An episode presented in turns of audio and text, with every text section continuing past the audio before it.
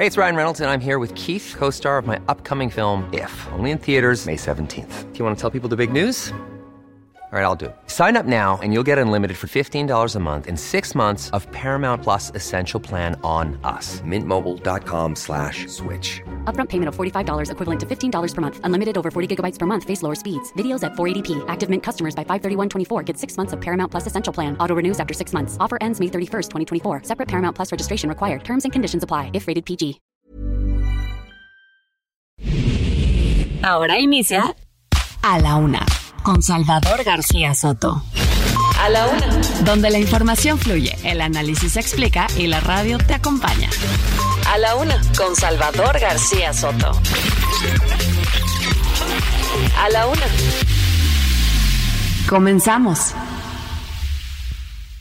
En Soriana, solo hoy miércoles 14 de diciembre, aprovecha 2x1 en toda la ropa exterior de invierno, todas las pijamas, todos los sets de copas y juegos de vasos. Además, 30% de descuento en todos los enseres menores y hornos de microondas. Soriana, la de todos los mexicanos. Aplican restricciones.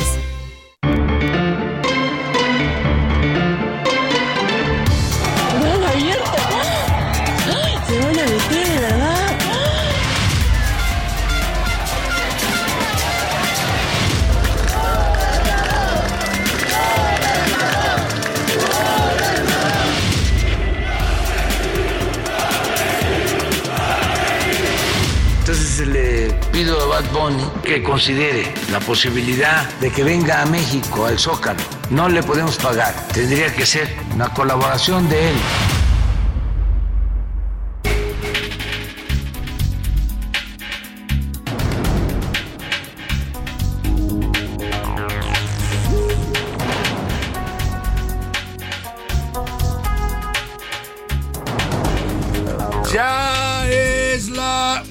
De la tarde en punto en el centro de la República y los saludamos con mucho gusto. Estamos iniciando a esta hora del mediodía a la una este espacio informativo que hacemos para usted todos los días a esta hora del día. Aquí estamos listos para informarle, para entretenerle, para acompañarle en esta parte de su día, en este miércoles 14 de diciembre. Oiga, ya se nos va el mes de diciembre, ya se nos va también el año, estamos a 10 días de la Navidad, 11, eh, bueno, 11 de la Navidad, 10 de la Nochebuena y 17 para que se acabe el año 2023. Empieza la cuenta regresiva para despedir a este año, que le vamos a ir preguntando también, ¿no? ¿Cómo le, cómo le ha ido usted en este año? ¿Cómo está evaluando su 2023? Vamos a preguntarle eh, también si les parece esto hoy. Eh, estamos a 17 días de cerrar el 2022. ¿Qué balance hace usted este año? ¿Fue un año eh, positivo? ¿Nos recuperamos del COVID? ¿Salimos adelante? Los que sobrevivimos, claro, porque muchos, lamentable y dolorosamente, muchos mexicanos quedaron en el camino, más de 600 mil según las cifras oficiales.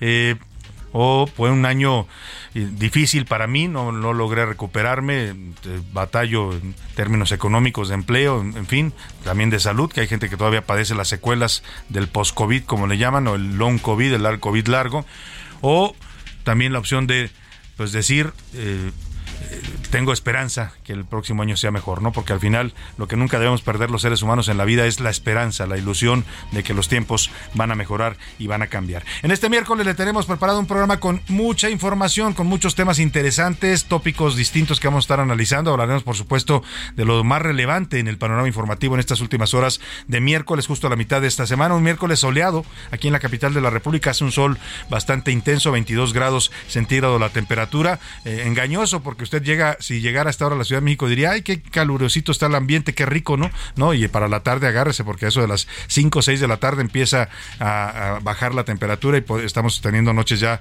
algo frías acá en la capital del país. Ya le decía ayer que ya está nevando en algunas partes de la República, sobre todo allá en las zonas montañosas del norte, en Baja California y Sonora se han registrado las primeras nevadas, lo cual anticipa que va a ser un invierno bastante intenso. Bueno, y hoy eh, quiero saludar con gusto a toda la gente que nos sintoniza, como siempre los saludamos y los eh, mencionamos porque son para nosotros mm, pues más que importantes. Ayer le decía, este tipo de programas, estos esfuerzos que hacemos los que estamos aquí al frente al micrófono, los que trabajamos en la producción, en la edición, en la información, en la redacción, para elaborar lo que usted escucha todos los días aquí, nos lleva eh, tiempo, no creo que llegamos nada más a hablar como merolicos, tenemos un proceso de preparación que nos lleva toda la mañana y siempre estamos al pendiente de las noticias, pero todo esto no tendría sentido sin usted. Usted es aquí la parte más importante, el favor de su atención, el tiempo que nos dedica, en la parte donde nos permite ser eh, parte de su día a día, es para nosotros lo fundamental. Así es que saludamos a todas las ciudades donde sintonizan el Heraldo Radio. Acaba de meter gol, gol de Francia, ¿sí?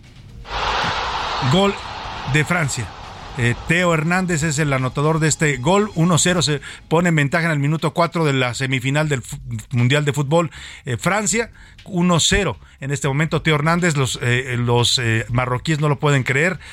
pues se está poniendo adelante la selección de Francia 1 0. Minuto ya 4, se anotó el gol. Están en el minuto 5, está arrancando prácticamente esta segunda semifinal en la que se define pues el segundo invitado a la gran final de esta fiesta mundialista. Ya está Argentina de definido y aquí Teo Hernández está poniendo en ventaja con un gol eh, pues casi como de tijerita en, está poniendo en ventaja a la selección de Francia es el gran favorito ¿eh?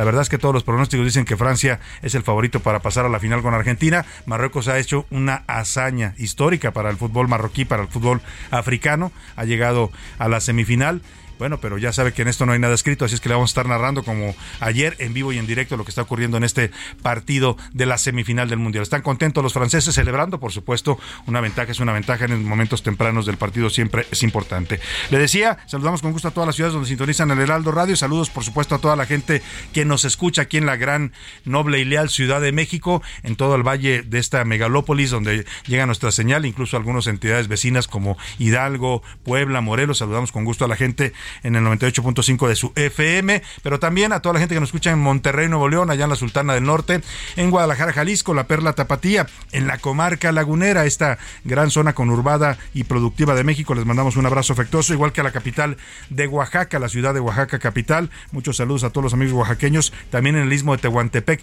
a todos los ismeños, también oaxaqueños, pero de una zona distinta del estado. A la gente de Tampico, Tamaulipas, allá en la zona del Golfo de México, saludos a la gente de Tampico, de Altamira, de Ciudad Madero y hasta la gente del norte de Veracruz que también le llega la señal del Heraldo Radio. Allá nos escuchan en el 92.5 de FM. También a Pueblo Viejo, Veracruz, que nos han dicho que nos sintonizan también ahí. A Tuxtla Gutiérrez, Chiapas, muchos saludos a la capital chiapaneca, a la gente de Chilpancingo Guerrero, a todos los amigos de esta capital también estatal. Les mandamos un saludo afectuoso. Igual que a la gente de mm, al otro lado del río Bravo, en McAllen y en Brosville, Texas. Mandamos saludos a estas dos ciudades fronterizas de Texas. Y subiendo un poco más arriba está San Antonio y Huntsville, Texas. Saludamos a estas dos ciudades tejanas donde también escuchan el Heraldo Radio a través de las frecuencias, frecuencias de No Media Radio. Y todavía más arriba a la gente de Iowa, en Cedar Rapids, Iowa y en Independence, Iowa. Nos sintonizan también al Heraldo Radio, así es que les mandamos un saludo afectuoso. Igualmente a la gente de Chicago, Illinois, allá en la zona de Airville, Chicago, llega la señal del Heraldo Radio. Vámonos a los temas que le tengo preparados en este miércoles. Último adiós. Hace unos minutos el gobernador de Puebla, Miguel Barbosa, que falleció lamentablemente ayer, le dimos la noticia eh, ayer en vivo de que eh, lo habían internado, que estaba en una condición de salud delicada, aunque el comunicado oficial decía que estaba estable. Bueno, pues la verdad es que yo creo que no quisieron decir la realidad en el gobierno de Puebla porque después de que terminó este espacio, cerca de las tres y media, antes de las cuatro de la tarde, se anunció la noticia de que había fallecido el gobernador de Puebla. Descansa en paz. Lo, el presidente López Obrador ayer tuiteó un mensaje de eh, saludo a su familia, de abrazos y condolencias. Se prevé que el presidente vaya a un homenaje de despedida a la ciudad de Puebla el día de hoy. Ya estuvo hoy presente, de hecho, el presidente en estos despedidas, en este despedida del cuerpo presente que le dieron en la Casa Guayo. Ahí estuvo asistiendo como testigo el presidente López Obrador despidiendo a un gobernador de su llamada 4T. Le voy a tener todos los detalles de los funerales y despedida de Miguel Barbosa, que, oiga, es el segundo gobernador de Puebla que fallece en un mes de diciembre. La última había sido Marta Erika Alonso, gobernadora panista, que falleció lamentablemente el 24 de diciembre de 2018. Tenía 10 días que había tomado posesión del cargo después de una elección turbulenta que fue cuestionada, finalmente validada por los tribunales, y 10 días después se cayó el helicóptero en el que viajaba junto con su esposo, el senador Rafael Moreno Valle. Pues parece que diciembre es un mes fatal para los mandatarios poblanos. Y es hoy, hoy, hoy, como decía aquel expresidente Vicente Fox, ¿se acuerda usted? Bueno, pues es que hoy en el Senado de la República se va a discutir el llamado Plan B de la reforma secundaria político-electoral en medio de una serie de críticas, eh, peticiones, llamados desesperados, llamadas de alerta, están diciendo especialistas, los consejeros del INE, exconsejeros, especialistas en el sistema electoral, la sociedad civil, la oposición, que esta reforma va a darle en el traste. O sea, si la reforma constitucional que le frenaron a López Obrador era grave porque pretendía desaparecer el INE y crear un nuevo organismo electoral a modo, pues esta dicen que es peor porque va a descomponer todo lo que hoy tenemos como una certeza los mexicanos. Mire, pocas certezas tenemos los mexicanos y hoy, después de 30 años de gastar millonarios recursos, de gente que luchó por esto, gente que mataron por oponerse al sistema, tenemos un sistema electoral certero, reconocido en todo el mundo. El INE y toda la estructura electoral que organiza las elecciones en México son llevados a varios países a darles clases de cómo se organizan y se realizan las elecciones en México. Bueno, pues con esta reforma de López Obrador dicen lo van a prácticamente a destruir, a dejarlo totalmente eh, pues inoperante. Alguien me decía y le voy a decir la figura porque era un doctor en derecho que analizaba el tema con él hoy por la mañana, me decía, mire, como López Obrador se quiso pues robar a la fuerza el INE, desaparecerlo y no pudo con la reforma constitucional, ahora toda proporción guardada lo que está haciendo es como aquellos hombres despechados que como no pudieron o les dijeron que no, ahora lo que hacen es aventarle ácido en la cara a una persona, ¿no? En este caso, así atacan a muchas mujeres, lamentablemente, y es lo que están haciendo con el INE, desfigurarlo y dejarlo prácticamente sin funcionar adecuadamente. Es lo que nos quiere quitar el presidente López Obrador con su reforma y Morena en el Senado de la República. Vamos a estar hablando, por supuesto, de este tema que al parecer va a avanzar hoy en el Senado. Y vamos a la playa, ¿qué le parece en diciembre irse a la playita a tomar un poco de sol? Hay gente que disfruta en estas vacaciones decembrinas también de ir a la playa y es agradable porque allá en la playa no hace frío, ¿eh? La mayoría de las playas de México, salvo si usted se va ya más para el norte, a Mazatlán o más para arriba, ahí sí ya son playas más frías, en Los Cabos hace frío, pero si usted va acá a Acapulco, a Puerto Vallarta, a Cancún, a cualquier playa de México, a Huatulco, a Oaxaca, las playas son agradabilísimas porque no hace tanto calor, como en el verano, pero tampoco hace frío. Bueno, pues le comento esto porque en la Cámara Alta las comisiones de Trabajo y Previsión Social aprobaron ya las llamadas vacaciones dignas. Finalmente, oiga, Qué bueno, ¿eh? Recapacitaron los de Morena porque querían condicionar los 12 días de vacaciones obligatorias para el primer año de trabajo a que fueran seis obligatorios y seis para negociar con los patrones. Al final dijeron no, si vamos a hacer el cambio, hagámoslo bien y dejaron 12 días obligatorios a partir de hoy. Usted tendrá, si lo contratan en un trabajo derecho en el primer año, a eh, pedir 12 días de vacaciones y conforme vaya sumando antigüedad puede llegar hasta tener un mes completo de vacaciones. Y prioridades, el presidente López Obrador invitó a Bad Bunny, quiere que venga al Zócalo dar un concierto, pero gratis. Dice que no hay dinero para pagarle. Dice el presidente que está muy eh, triste eh, y muy preocupado por todos los jóvenes que no pudieron ver a Bad Bunny por el fraude que les hicieron en Ticketmaster y que por eso quiere que Bad Bunny venga a dar un concierto gratis.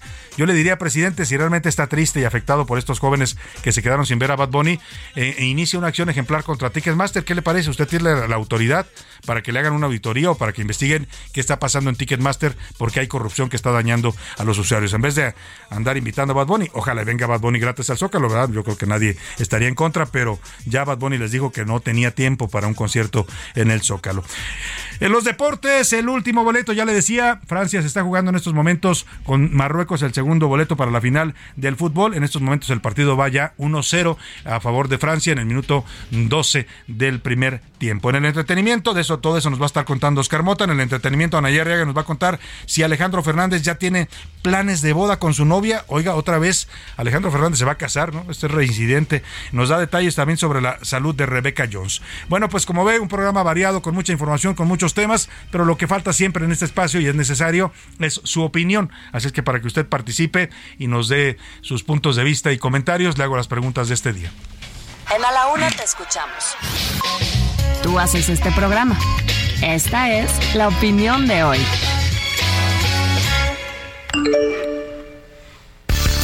Y vamos a las preguntas. Le tengo tres temas para opinar, comentar, debatir, para que usted haga este espacio con nosotros. El primero de ellos tiene que ver con esta invitación pública que hoy le extendió desde su mañanera el presidente López Obrador al cantante Bad Bunny, este joven que se ha convertido en un fenómeno mundial. En México también lo es, como muchos países, los jóvenes y adolescentes mueren por eh, ver sus conciertos, por tener su música. Y bueno, pues el presidente dice que está muy preocupado por este fenómeno en el que Ticketmaster, la empresa que vendió los boletos para el concierto en el Estadio Azteca, pues generó todo un caos, defraudó a mucha gente porque les vendieron boletos que estaban clonados, que estaban eh, repetidos, que resultaron ser inválidos a pesar de que los compraron en, de manera legal en los centros de venta autorizados.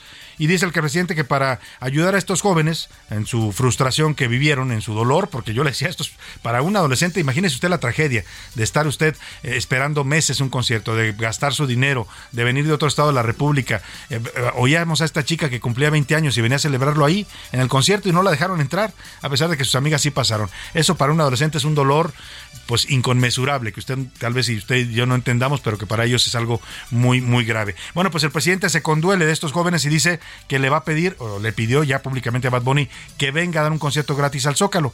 Ya le había dicho Bad Bunny a Claudia Sheinbaum, porque lo invitó, ahora que estaba aquí en México, le mandó una comunicación a la jefa de gobierno para que diera un concierto en el Zócalo, y Bad Bunny le dijo que, pues que muchas gracias, pero que no tenía tiempo, no tenía fechas para poder presentarse en el Zócalo.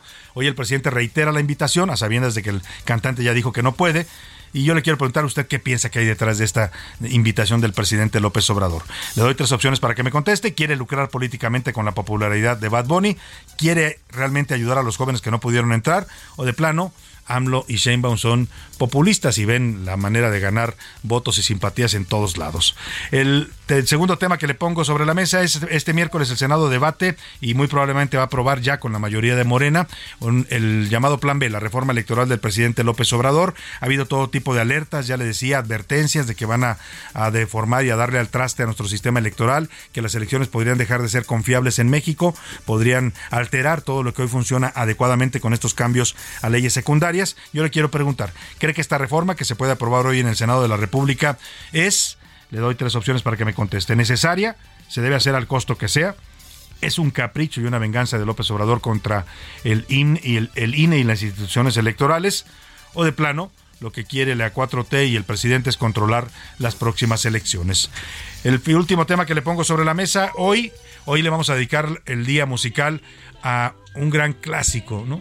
Ha, ha formado musicalmente y con la imaginación a muchas generaciones de mexicanos. Le estoy hablando de Francisco Gavilando, Gabilondo Soler Cricri, originario del estado de Veracruz, un verdadero genio que creó con su imaginación todo un mundo de personajes, de historias, de situaciones y sobre todo de música que ha llenado los corazones, la alegría, el alma de muchos niños mexicanos a lo largo de varias generaciones, ¿eh? porque Cricri trasciende a las generaciones, se sigue escuchando, los, los papás se la siguen poniendo a sus hijos pequeños y los hijos les fascina. Bueno, pues le quiero preguntar sobre este gran personaje que fue Francisco Gabilondo Soler Cricri. Eh, dígame, ¿Cuál es el personaje favorito de para usted de los de los que creo que, que, tiene una infinidad de personajes? ¿eh? Algunos decían que si Francisco Gabilondo Soler Cricri hubiera nacido en otro país fuera como un Walt Disney, ¿no?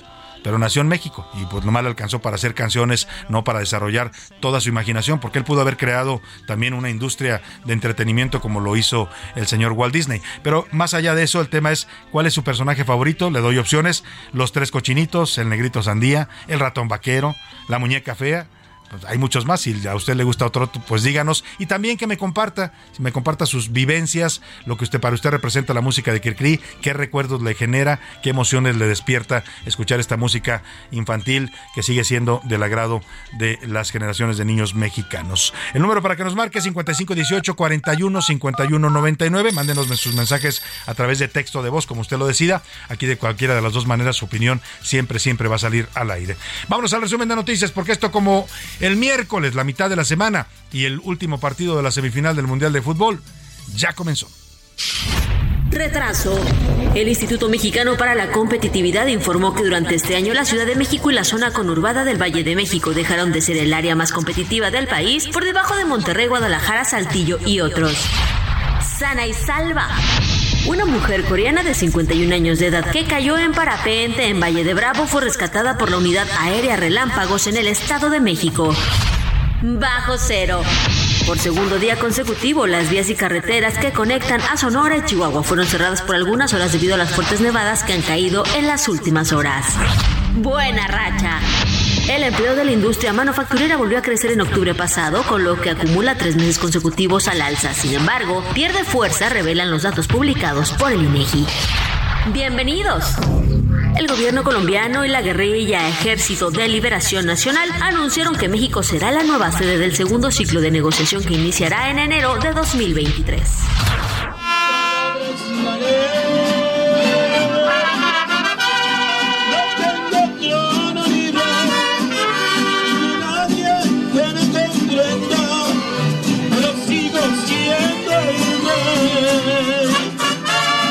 Así, con esta música de mariachi, con esta canción de El Rey, que supongo que le gustaba, despidieron en Puebla al gobernador Miguel Barbosa, fallecido la tarde de ayer en el Hospital Ángeles del Pedregal. Este dato llamó mucho la atención de la gente, ¿eh? porque pues se supone que los de la 4T son austeros, pero pues la austeridad también eh, choca a veces con las prioridades de, de, de la salud, ¿no? Ir a un hospital público en estos momentos en la condición en la que estaba Miguel Barbosa, no sé cómo le hubiera ido. Lo llevaron, lo trajeron ayer en helicóptero desde Puebla al Ángeles del Pedregal porque se puso grave y ahí fue donde finalmente falleció de un infarto cerebral. Bueno, pues así lo despidieron, tres homenajes le rindieron hoy, anoche sus restos fueron regresados de la Ciudad de México a Puebla, lo, lo velaron en la funeraria Camino del Cielo y bueno, desde las nueve de la mañana, en el primer homenaje que le rindió el Congreso Estatal, le dedicaron un minuto de aplausos. El ciudadano. Bueno, vamos a escuchar este audio. El ciudadano Miguel Barbosa Huerta, gobernador constitucional del Estado Libre y Soberano de Puebla.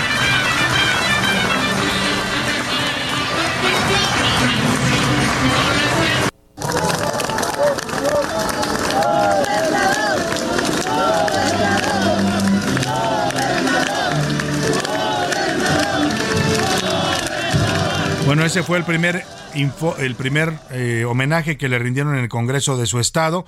El segundo homenaje fue a las 9.45 en el Palacio de Justicia. Ahí habló el magistrado Joel Sánchez Roldán, magistrado del Tribunal Superior de Justicia de Puebla persona noble y sencilla, con la eterna disposición de ayudar y consolar a quien lo necesitara. Una de sus frases, que mostró la actitud que nuestro gobernador siempre tuvo en la lucha frontal por la defensa de sus convicciones, fue la de yo no me canso, yo no me rajo, yo no me abro hasta donde tope a lo que tope. Frase coloquial que cumplía cabalidad hasta el último momento en el servicio público. Siempre dio lo mejor de sí, sin importar cualquier reto y contratiempo que se le pusiera enfrente. Bueno, pues eso fue en el Poder Judicial a las 11.45, 11 y media de la mañana. Sus restos llegaron finalmente a la Casa Aguayo, la casa de gobierno, donde él habitó en estos años que fue gobernador. Y ahí estuvo presente el presidente López Obrador en, este, en esta despedida que le hicieron en la sede del Poder Ejecutivo de Puebla. Esto fue lo que dijo el presidente, eh, que acudió evidentemente vestido de negro a este funeral, a este sepelio y despedida del gobernador poblano. Trabajamos juntos en Puebla y en todo el país. Tengo muy buenos recuerdos de él. Él ya ganó la encuesta, ya fue candidato. Nosotros sostenemos que ganó la gobernatura y que hubo fraude. ¿Por qué no va a ser él el candidato? Y triunfó y yo puedo también asegurar que hizo un buen gobierno, trabajamos juntos, vine muchas veces a Puebla. Ahí está el presidente despidiendo a Barbosa y habló su esposa, su esposa María del Rosario Orozco. Tuve la oportunidad de convivir en algún momento en una comida con eh, el, gobernador Miguel Barbosa, desde que era senador, incluso antes de ser gobernador, y su esposa. Y era impresionante, de verdad, una pareja eh, como pocas se, ven. Ella lo cuidaba, era pues era todo para él, ¿eh? era su consejera, su guía, ahora que ya no veía por la diabetes, era la que lo movía, le daba de comer. Había de verdad una unión muy cercana y ella también tiene una influencia importante en los asuntos públicos del gobernador. Así lo despidió María del Rosario Orozco, a quien le mandamos un abrazo solidario a ella y a sus hijos. Este día es un día muy triste para Puebla. Un hombre, un hombre cálido, un ser humano cercano a las personas y a la gente, que declaraba que a él la gente no le cansaba, no le agotaba, porque de ellas siempre obtuvo fuerza y energía. Él se ha ido, se ha ido de una forma inesperada, pero nos ha dejado una invaluable lección y una enseñanza de vida. A través del firme propósito que tuvo siempre desde el primer día de su mandato para trabajar en favor de las y los poblanos más necesitados y poder transformar al Estado de Puebla. Fue necesario dos batallas. Todos los aquí están conscientes y están conocedores de esas dos luchas. Bueno, pues ahí está. Vamos a ir en un momento más a, con nuestra corresponsal Claudia Espinosa, que ya está lista para narrarnos toda esta despedida y lo que ha significado para Puebla nuevamente perder un gobernador, nuevamente en un mes de diciembre dos años después, o tres años después de que falleciera, no, cuatro ya, perdóname, cuatro después de que falleciera la gobernadora Marta Erika Alonso en el 2018. Por lo pronto vamos a iniciar este homenaje a Cri Cri con esta canción que se llama La Patita, es de 1963. La patita de canasta y con rebozo de bolita va al mercado a comprar todas las cosas del mandado. Se va meneando al caminar como los barcos en alta mar. La patita va corriendo y buscando en su bolsita centavitos para darles de comer a sus patitos. No le cambies. Estás en A la Una con Salvador García Soto. Información útil y análisis puntual. En un momento regresamos. Ya estamos de vuelta en A la Una con Salvador García Soto. Tu compañía diaria al mediodía. En Soriana esta Navidad lo damos todo con nuestra gran venta nocturna, donde tendremos ofertas en toda la tienda para que te lleves lo mejor en juguetería, ropa, hogar y mucho más. Te esperamos este 14 de diciembre a partir de las 8 de la noche y hasta que finalice sus compras el último cliente. Soriana, la de todos los mexicanos. Aplica restricciones. Ford Andrade La Viga te ofrece dos modelos únicos en nuestro país. Una Ford Expedition Limited 2022 y una Ford Expedition Max 2022 ambas con nivel de blindaje 5. Visita hoy mismo nuestra agencia en Calzada de la Viga 1880, Mexilcancingo, Iztapalapa. Código postal 09099, Ciudad de México. O llama al 552128 4071. Entrega inmediata. La rima de Valdés. O de Valdés la rima. Aquí les voy de rabioso y perdonen la molestia, pero se me hace muy bestia y francamente espantoso un tema que es muy ruidoso, que siempre ocurre estos días. A algunos les da alegrías, pero a mí me da para abajo, me parece del carajo, aunque de mí tú te rías. Esto es contaminación, pero no la de los coches, sino que toda la noche por todita la nación, la gente con emoción está con la tronadera de cohetes en estas eras. Carajo, bola de bueyes que en el Guadalupe Reyes bombardean en las aceras. Y el gobierno no permita este mal tan peligroso, tan ordinario y ruidoso de palomas y brujitas. Esto es pura dinamita, buscapiés y chifladores son basura y son horrores. Acaben con este mal que no solo al animal le asusta, neta, señores. En su juventud, Francisco Gabilondo Soler practicó box, natación e incluso llegó a torear bajo el nombre de El Estudiante. Además, a los 19 años de edad, Gabilondo Soler aprendió a tocar la pianola en unos baños públicos en su natal Orizaba, Veracruz.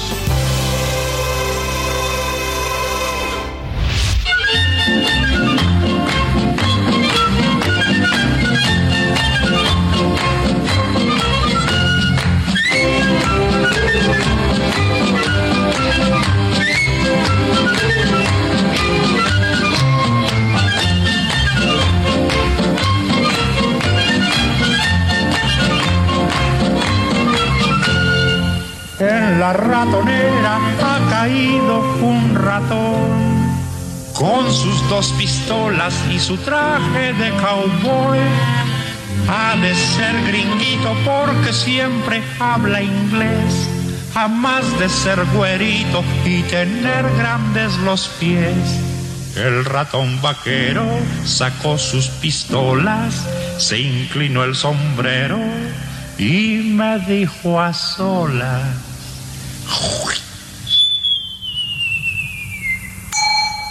What the heck is this house for a cowboy mouse? I want you, let me out and don't touch me like a trout. Con que sí, ya se ve que no estás a gusto allí y aunque hables inglés, no te dejaré salir.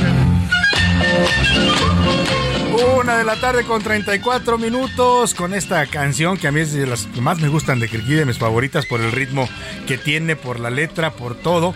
Bueno, se la dedicamos a todos los políticos, diputados, senadores, gobernadores, a todos dedicada con mucho cariño esta canción del ratón vaquero. Y bueno, pues a tener un gusto por la astronomía, a los 17 años el señor eh, Cricri o Francisco Gavilán Solor se fue a Nueva Orleans, allá estudió linotipia, la máquina que mecaniza el proceso de composición de un texto. En ese tiempo se usaba la linotipia, todavía no había las impresoras digitales de hoy. Y bueno, eh, en lugar de dedicarse a eso, que era lo que le había mandado a su familia, pues optó por dedicarse a la música. De ahí se nota la influencia de la música estadounidense también, del country y otros ritmos en esta canción del ratón vaquero. Escuchemos un poco más y seguimos en este homenaje a Cricri en A la Una.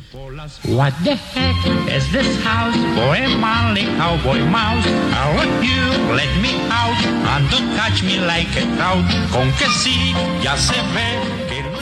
A la una, con Salvador García Soto. Y vamos rápidamente hasta Puebla. Nos quedó pendiente platicar con nuestra corresponsal Claudia Espinosa, que ha estado siguiendo de cerca pues todo esto que sucedió lamentablemente ayer con la muerte del gobernador Miguel Barbosa, los homenajes de hoy y las reacciones y lo que viene en Puebla, la elección de un nuevo gobernador sustituto. Claudia, te saludo con gusto allá en la Puebla de Los Ángeles. Buenas tardes.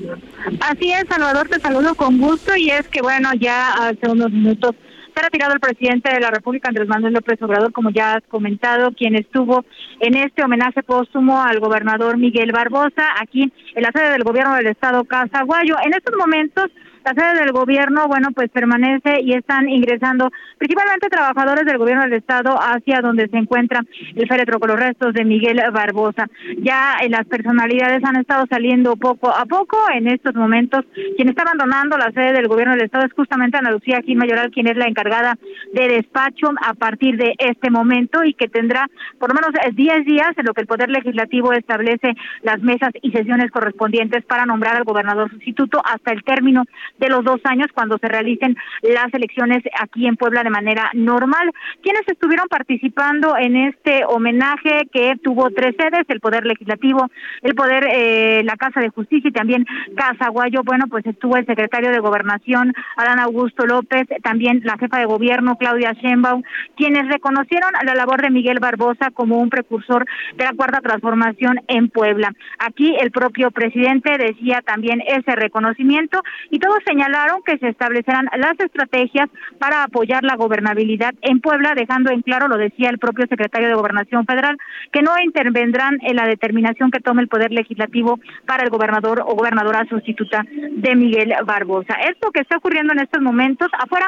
de la sede de gobierno del Estado eh, de Casa Guayo, se han colocado por lo menos una decena o veintena de eh, pues estos arreglos florales de diferentes instancias, de diferentes grupos y enfrente que se encuentra un mercado tradicional, el mercado del Alto, han colocado los comerciantes pues una pancarta agradeciendo al gobernador que hace apenas unas semanas había inaugurado la rehabilitación de este mercado tradicional de comida. Es lo que en estos momentos ha ocurrido aquí en Puebla, Salvador. Claudia, el proceso lo va a tener que conducir el Congreso, la elección de un nuevo gobernador sustituto para los dos años que le restan a la gestión.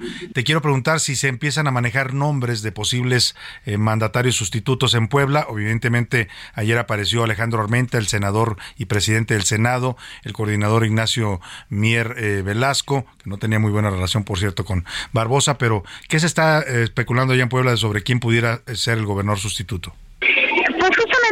Eh, salido los nombres que tú mencionas, aunque todavía falta que el, el, Poder Legislativo establezca los lineamientos con base en la Constitución eh, Política de Puebla que marca que bueno que tienen que ser personas que no estén eh, por lo menos en 90 días dentro del servicio público, lo cual pues ahí marcaría un condicionante para los nombres que has referido. Por ello pues no han señalado todavía un caso específico. Lo que han dicho y dijeron inclusive los propios legisladores después de este homenaje ahí en su sede en el Poder Legislativo es que estarán esperando obviamente a que termine pues todo el proceso de sepelio del gobernador Miguel Barbosa. Mañana se tiene que hacer de manera legal la entrega de su informe a cargo de eh, pues los funcionarios, en este caso sería la Secretaría de Finanzas, y bueno, pues a partir de ahí ya se podrá determinar quiénes serían los nombres. Pues muy bien, mientras tanto está la gobernadora interina Ana Lucía Gil, que asumió ayer mismo la gubernatura, porque así lo dispone la constitución poblana. Estaremos al pendiente de lo que ocurra allá en Puebla. Te agradezco mucho eh, esta cobertura. Gracias, Claudia. Estamos pendientes, Salvador.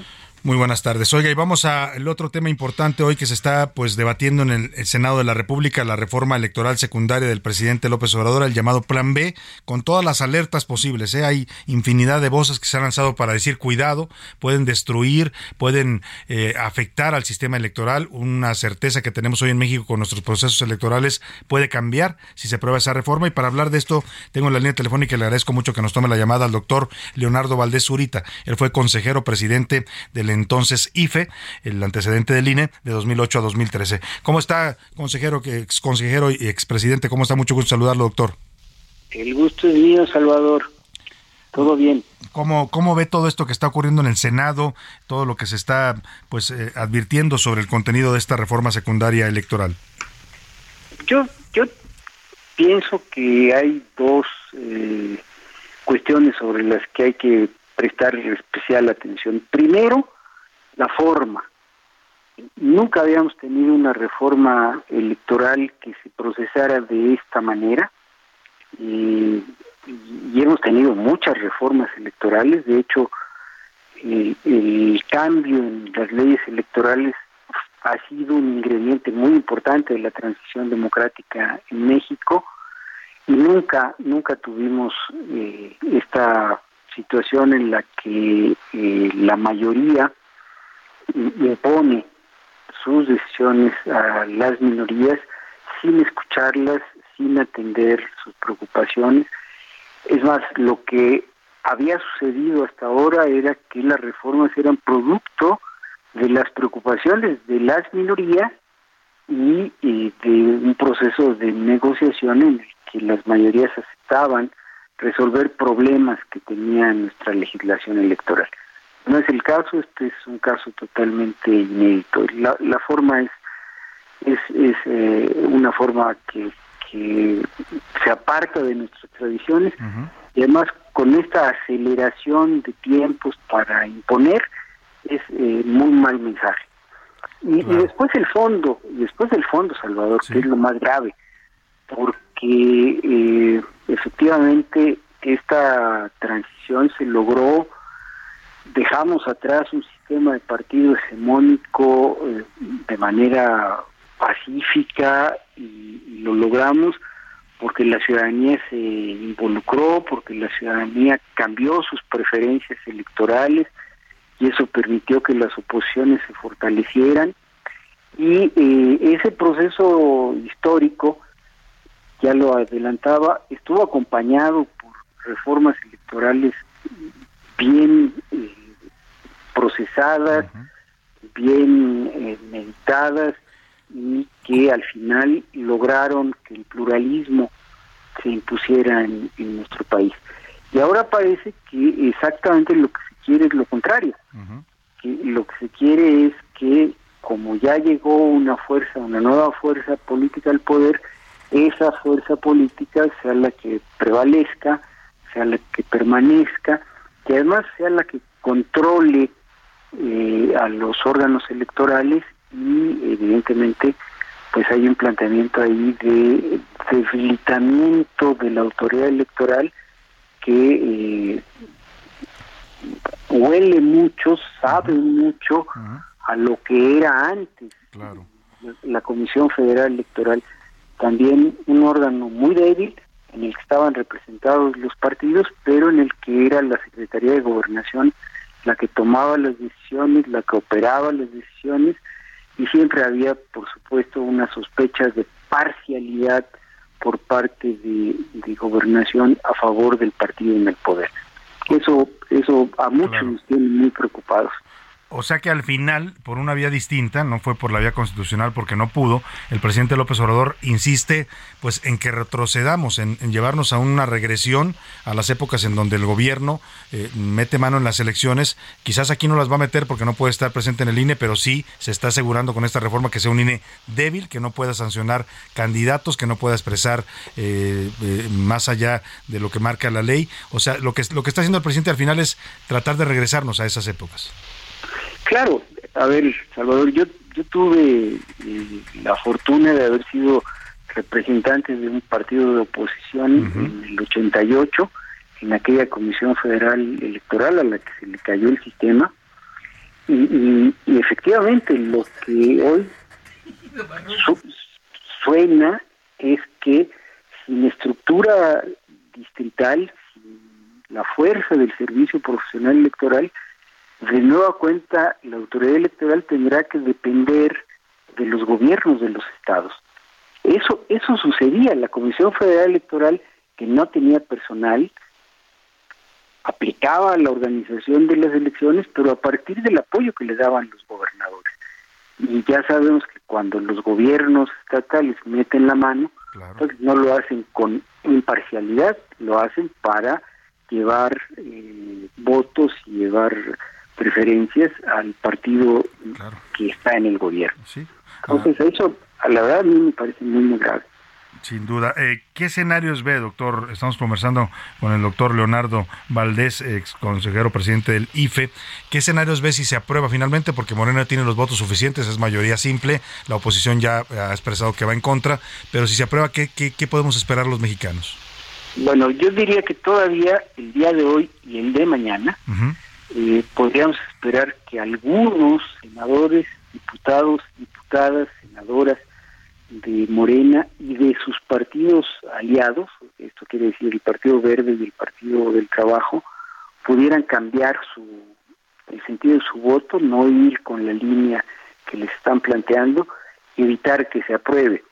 Creo que eh, los grupos parlamentarios, los coordinadores de la oposición, tendrían o tendrán que estar haciendo en este momento el trabajo en el Senado y más adelante en la Cámara de Diputados para intentar evitar que eh, el dictamen se apruebe por mayoría simple. Eh, si eso no sucede, entonces es muy importante que la, la oposición presente de inmediato el planteamiento de inconstitucionalidad ante la Suprema Corte de Justicia de la Nación, hay los eh, diputados y los senadores suficientes por parte de la oposición para hacer ese, e, ese reclamo y también supongo que grupos de la sociedad civil podrán presentar también sus eh, planteamientos en contra de, la reforma como controversias constitucionales y me temo que también habrá amparos porque hay una afectación laboral muy grave. sí, mucha gente que se va a ver afectada, ¿no? Laboralmente de, los, de la estructura del INE. Sí, incluso con esta idea que se le vende a la opinión pública de que esto es para ahorrar dinero, la verdad es que es una operación carísima. Liquidar a todo ese personal que además tiene una antigüedad muy muy importante, eh, va a costar muy caro. Incluso tengo la impresión de que el fideicomiso de pasivo laboral que tiene vigente el instituto no no alcanzará para liquidar a toda esa cantidad de personas que quieren eh, despedir. Pues, hay un buen ejemplo de que no necesariamente es el tema de ahorro y austeridad, que es el argumento que ha utilizado públicamente el presidente y su partido para justificar esta reforma regresiva, peligrosa y autoritaria. Estaremos atentos al tema y, por supuesto, consultándolo, doctor Valdés. Le agradezco mucho que nos haya regalado estos minutos. Al contrario, gracias a ustedes. un gusto, es el doctor Leonardo Valdés Zurita, ex consejero presidente del antiguo IFE, hoy transformado en INE. Oye, vamos a ligarnos a otro tema de lo más importante. Hablamos hace un rato de esta invitación que le hizo el presidente a Bad Bunny para que venga a dar un concierto gratis al Zócalo, eh, eh, donde dice pues que quiere que venga porque muchos jóvenes se quedaron eh, frustrados sin poder verlo por este fraude cometido por Ticketmaster que les vendió boletos falsos. y la verdad es que aquí lo que se necesita es que la autoridad más que nada pues ejerza su función de autoridad y regule a una empresa que está cometiendo fraude contra los mexicanos. Si usted fue uno de los afectados, para Ticketmaster esta plática que voy a tener le va a interesar sobre la sobreventa y falsificación o clonación de boletos. Vamos a conversar en este momento con la licenciada Elvira Chávez Maldonado. Ella es asesora jurídica del Instituto de Defensoría Pública, una institución que asesora a los mexicanos legalmente, a los que no pueden pagar un abogado por los costos tan altos que significan en ocasiones, y los están asesorando para presentar una denuncia colectiva en contra de Ticketmaster. Ahorita voy a preguntarle por qué delitos. La saludo con gusto. ¿Cómo está Elvira? Un gusto saludarla. Buenas tardes, Salvador. Muchas gracias por el espacio para compartir nuestros, nuestros servicios a través de su programa. ¿Cómo puede ayudar el Instituto de Defensoría Pública a los eh, jóvenes o familias que han sido afectadas por este, pues yo le llamo fraude porque no encuentro otra forma de denominarlo, cometido por esta empresa Ticketmaster? Sí, mire, eh, nosotros estamos pensando demandar a Ticketmaster por lo que respecta a los boletos y que sea el reembolso de estos y su indemnización correspondiente.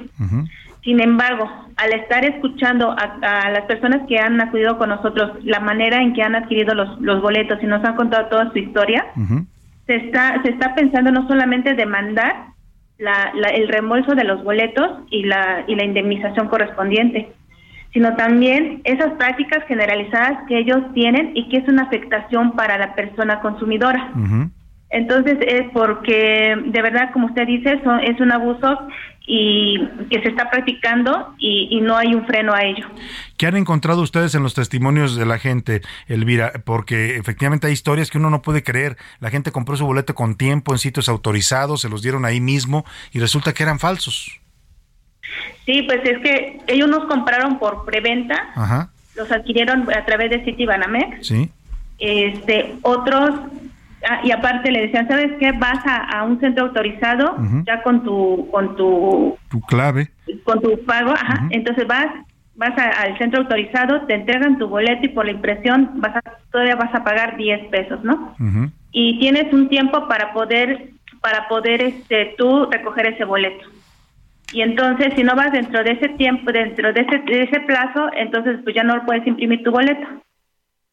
Entonces, vimos esas situaciones y otras cuestiones que estamos analizando y entonces decidimos que no solamente se va se va este, a demandar el reembolso y el, la indemnización correspondiente, sino también es estas prácticas que están que es un abuso para los usuarios. Claro, los condicionan y les ponen una serie de requisitos en los que al final parece que el objetivo es que no logren tener su boleto aunque ya lo hayan pagado.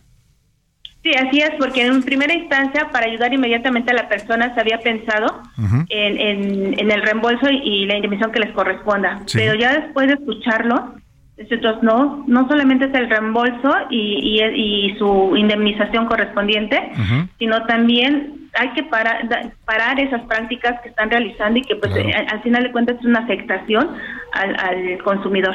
Elvira, para todos los que nos están escuchando, que conozcan algún amigo, algún conocido, algún familiar que fue defraudado por esta situación de este concierto de viernes y sábado pasados eh, del señor Bad Bunny y por Ticketmaster, ¿dónde pueden contactarlos a ustedes en el Instituto de Defensoría Pública para que los asesoren y se sumen a estas demandas colectivas que ustedes van a emprender? Claro, miren, necesitamos que la gente se sume a esta demanda colectiva porque necesitamos un mínimo de 30 personas y solamente llevamos 11. Entonces, si les invitamos que se acercan con nosotros, pueden llamar al teléfono de Defensatec, que es el 822-42-42-6, el correo electrónico que es ajcdmx. punto ifdp arroba correo punto punto mx si está muy largo el correo, más fácil nos llaman en, en vía telefónica y ahí inmediatamente les, les asignan un asesor jurídico, nos explican su problema y les decimos qué documentos necesitamos. Mientras, los documentos que por momento para poder demandar necesitamos es su boleto, su, su ticket de compra su estado de cuenta, su correo electrónico donde le llegó la confirmación. Esos son los documentos que necesitamos por, que nos proporcionen. Pues ya lo sabe usted, contacte al, al, Instituto de Defensoría Pública 822 42 42 6, es su teléfono para que les llame y ahí lo van a asesorar y no se quede usted con el coraje, con la rabia, con la impotencia y la frustración que vivieron muchos jóvenes y familias este fin de semana contra Ticket Master. Proceda legalmente, tiene usted todos los derechos y va a tener la asesoría de extraordinarios abogados que trabajan en este Instituto Público de Defensoría. Le agradezco mucho, licenciada Elvira, por darnos esta información importante para nuestro público. Gracias a usted, Salvador. Un abrazo, muchas gracias a la licenciada Elvira Chávez Maldonado, asesora jurídica del Instituto de Defensoría Pública. Contáctelos, le repito el teléfono, 822-4242-6. Ahí le van a dar la asesoría, lo que tiene que llevar para que se, sea usted parte de la demanda y no se quede con el coraje. Vamos rápidamente a la fiesta mundialista porque acaba de concluir el primer tiempo de esta semifinal, Francia-Marruecos, y Oscar Mota nos hace un resumen. Oscar Mota. Bienvenido, ¿cómo estás? Mi querido Salvador García Soto, en lo que entramos rápidamente, 1-0, bien platicas, eh, hoy un gran día para ganar Francia, ganando 1-0 al equipo de Marruecos, el gol que nos describiste de Teo Hernández, rápidamente un detalle de estas historias que, que, nos muestra el Mundial, Lucas Hernández, hermano de Teo, había sido convocado primero para este, para este Mundial, se lesiona en el primer partido y el entrenador de Shams le dice, bueno, vas tú, habla a su hermano, el que acaba de anotar gol en este partido, y entonces, pues Teo ha mencionado todo el Mundial que dedica estos partidos a su hermano, que, Ah, lamentablemente se, se lesiona. El equipo de Marruecos ya tuvo inclusive por ahí la oportunidad de empatar a través de una chilena dentro del área francesa. Entonces, Oye, estuvo cerquísima, ¿no? Iba para adentro, lo, lo sacó el portero, ¿no? Porterazo Hugo Lloris, porterazo Hugo Lloris de Francia que estuvo, insisto, bien atento sacando el partido, el balón y en este caso, pues bueno, vamos a ver si Francia logra ser uno de estos pocos equipos que llega a una nueva final y coronarse como bicampeón. Solamente ha habido dos bicampeones en toda la historia de los mundiales. Italia en el 34 y 38 y Brasil en el 58 y 62. Bueno, pues ya estaremos siguiendo las acciones del segundo tiempo con Oscar Mota aquí en la cabina. Por lo pronto le tengo boletos para un gran espectáculo del ballet folclórico de Amalia Hernández. Se llama Navidades en México, es en el Castillo de Chapultepec y al regreso le voy a decir cómo se los puede usted llevar, pases dobles para que se vaya a ver este gran espectáculo navideño. Regresamos. Útil y análisis puntual. En un momento regresamos. Ya estamos de vuelta en A la Una con Salvador García Soto. Tu compañía diaria al mediodía. En Soriana, compra uno y el segundo al 50% de descuento en todas las salchichas de pavo food empacadas y en alimento seco para perro de las marcas Campeón, Beneful y Mainstay. Sí, lleva el segundo al 50% de descuento. Soriana, la de todos los mexicanos. A diciembre 14, aplican restricciones. Aunque Francisco Gabilondo Soler solo estudió hasta el sexto año de primaria, fue todo un fanático de la lectura y devorador de libros. Las fábulas de Esopo, las historias de Julio Verne, los cuentos de Emilio Salgari, Christian Anderson y los hermanos Grimm eran de sus obras favoritas. La gota de agua que da la nube como regalo para la flor.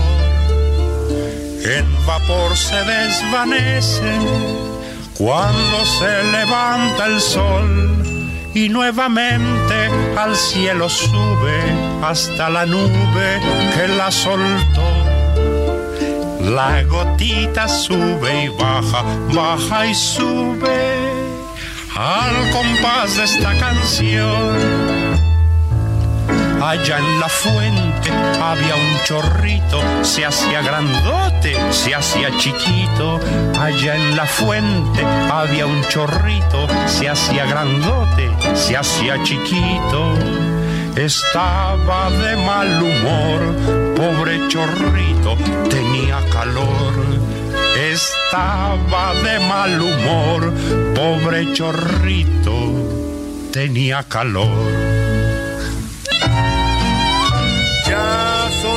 Las 2 de la tarde en punto en el centro de la República y estamos iniciando a esta hora del mediodía la segunda hora de A la Una. Vamos a la segunda parte de este espacio informativo todavía con mucha información, con muchos temas importantes, historias, noticias, entrevistas, todo, todo lo que hacemos día a día para que usted esté bien informado, pase un buen rato, se entretenga y también comparta con nosotros parte de su día. En este miércoles, miércoles ya 14 de diciembre. Qué rápido se nos está yendo el mes, ya estamos en la primera quincena de diciembre, pero vamos a, pues a contarle ahora todo lo que le tengo preparado en esta segunda hora. Primero le quiero agradecer si sigue con nosotros desde la una de la tarde, si ya eh, nos escucha desde que iniciamos este espacio, gracias de verdad por su preferencia en esta opción informativa. Si nos está sintonizando recién, nos agarró por ahí en el, tráfico de su ciudad, en casita donde está preparando los alimentos, en su oficina trabajando, le mando un abrazo afectuoso. Yo soy Salvador García Soto y a nombre de todo este equipo de profesionales que me acompaña, le doy la bienvenida a esto que es A la Una. Estamos regresando con esta canción de Cricri, es de las más conocidas sin duda alguna. La canción se llama El Chorrito y evoca los inicios de Cricri porque todo comenzó en 1934 cuando el entonces dueño de W Radio, la voz de América Latina desde México, todavía no existía Televisa, el señor Emilio Azcárraga Vida Urreta, le dio la oportunidad a Cricri para hacer un programa infantil en la, en la W. Ahí empezó Cricri a hacer sus primeras canciones, esta fue una de ellas, y los hacía en vivo, además con piano, instrumentación y todo, y él estaba al micrófono narrando sus historias, y de ahí fueron haciendo una serie de personajes. Después, Cricri se convertiría en un fenómeno eh, de venta de discos, ¿no? Entre los, eh, las familias, y nacería todo lo que hoy es este mundo fantástico de Cricri. Con esta canción del Chorrito iniciamos la segunda hora, y vamos, eh, ahora le cuento lo que le tengo preparado en esta segunda parte. Allá en la fuente había un chorrito, se hacía grandote, se hacía chiquito. Allá en la fuente había un chorrito, se hacía grandote, se hacía chiquito. Estaba de mal humor, pobre chorrito, tenía calor. Pues el pobre chorrito tenía calor, nosotros andamos ahorita con calor y con frío, ¿no? Son días de calor frío, pero bueno, pues estamos con mucho ánimo todavía para informarle en esta segunda parte de la una. Vamos a conversar con usted sobre las relaciones México-Perú, que andan en pausa, dice el presidente López Obrador, mientras allá, pues el tema de las protestas en el sur de, Perú por la destitución de Pedro Castillo continúa. Vamos a conversar también en esta hora con con Alexander Hacha, el eh, cantante, joven cantante, es el hijo de Manuel, así lo conocen muchos, aunque él también ya tiene una carrera propia, pero vamos a dialogar con él porque está apoyando como figura pública una campaña muy interesante, se llama Corazones en Movimiento y busca apoyar a los niños desplazados, a los niños que tienen que salir de sus países, de sus casas y dejarlo todo atrás, a veces van con sus familias cuando son afortunados, a veces viajan solos, hay muchos niños migrantes que se desplazan solos y esta campaña Corazones en Movimiento busca ayudar a esa niñez migrante que lamentablemente transita mucho por México. También hablaremos de las vacaciones dignas, cómo quedó finalmente esta ley que se volvió polémica porque la quisieron modificar en la Cámara de Diputados. Le voy a dar todos los detalles. Pero como siempre, a esta hora del día, lo más importante es escuchar su voz en este espacio. Ahí también le tengo boletos, ¿eh? Gran espectáculo que le voy a regalar para que se vaya a ver en estos días de sembrino. Se llama Navidades en México. Se presenta nada más y nada menos que en la esplanada del Castillo de Chapultepec.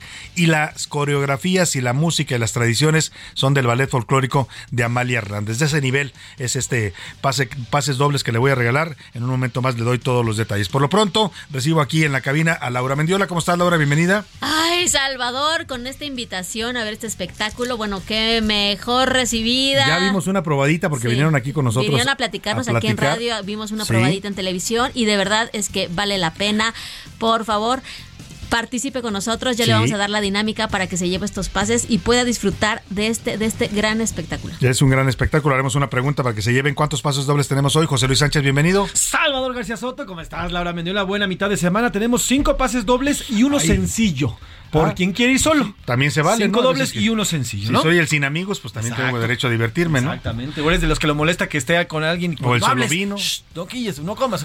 Puedes ir solo. también, también hay gente que le gusta ver juntos. Bueno, pues ya estamos aquí listos para escuchar sus opiniones y comentarios. Es momento de preguntar en este espacio.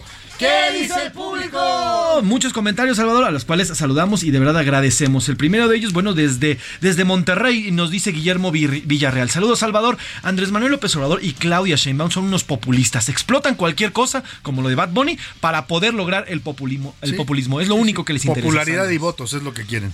Iván Soto nos dice populismo puro del presidente, obviamente pagado con nuestro dinero, porque Bad Bunny cobra por lo menos un millón de dólares y con los 200 de la cartera del presidente no le alcanza. Eso que dice el presidente que venga totalmente gratis, yo lo veo difícil. ¿eh? Por lo menos cobrarían lo que son los gastos que ellos hacen para trasladar todo el equipo de luces, de ingenieros, etcétera, lo que se requiere para un concierto.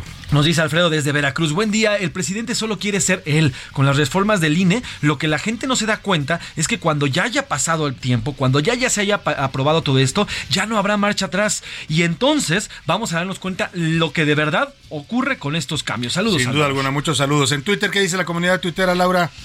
Aquí sobre la pregunta justamente de que si usted cree que busca Ticketmaster sobre el tema de Ticketmaster de los boletos, ¿usted cree que eh, busca López Obrador lucrar políticamente? Es el 56%, el 5% ayudar a jóvenes y el 39% que justamente Andrés Manuel López Obrador es populista. Sobre la otra pregunta de eh, nuestra reforma, del plan B de la reforma electoral, ¿cree que esta reforma es? 8% opina que es necesaria, 36% que es meritita venganza de López Obrador y el 56% que es un plan justo, pero para controlar las elecciones. Para tratar de controlar las elecciones. Y la última del, de Cricri que dice... Y de Cricri, ¿cuál es su personaje favorito y cuál canción es la que más le gusta? El 29% los tres cochinitos, el 13% negrito sandía, el 48% el ratón vaquero y el 10% la muñeca. Oye, va ganando el ratón vaquero, ¿eh?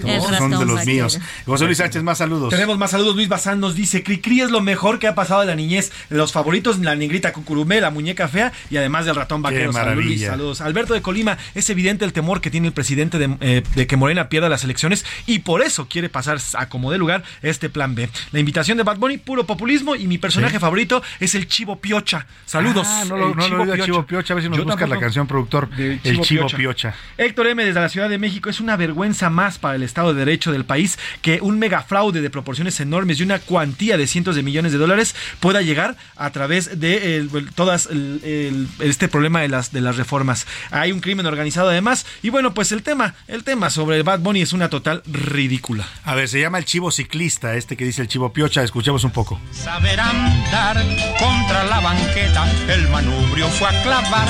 ¡Que se cae! ¡Que se cae! ¡Que se cae! ¡Que se cae! Se cayó. Se cayó.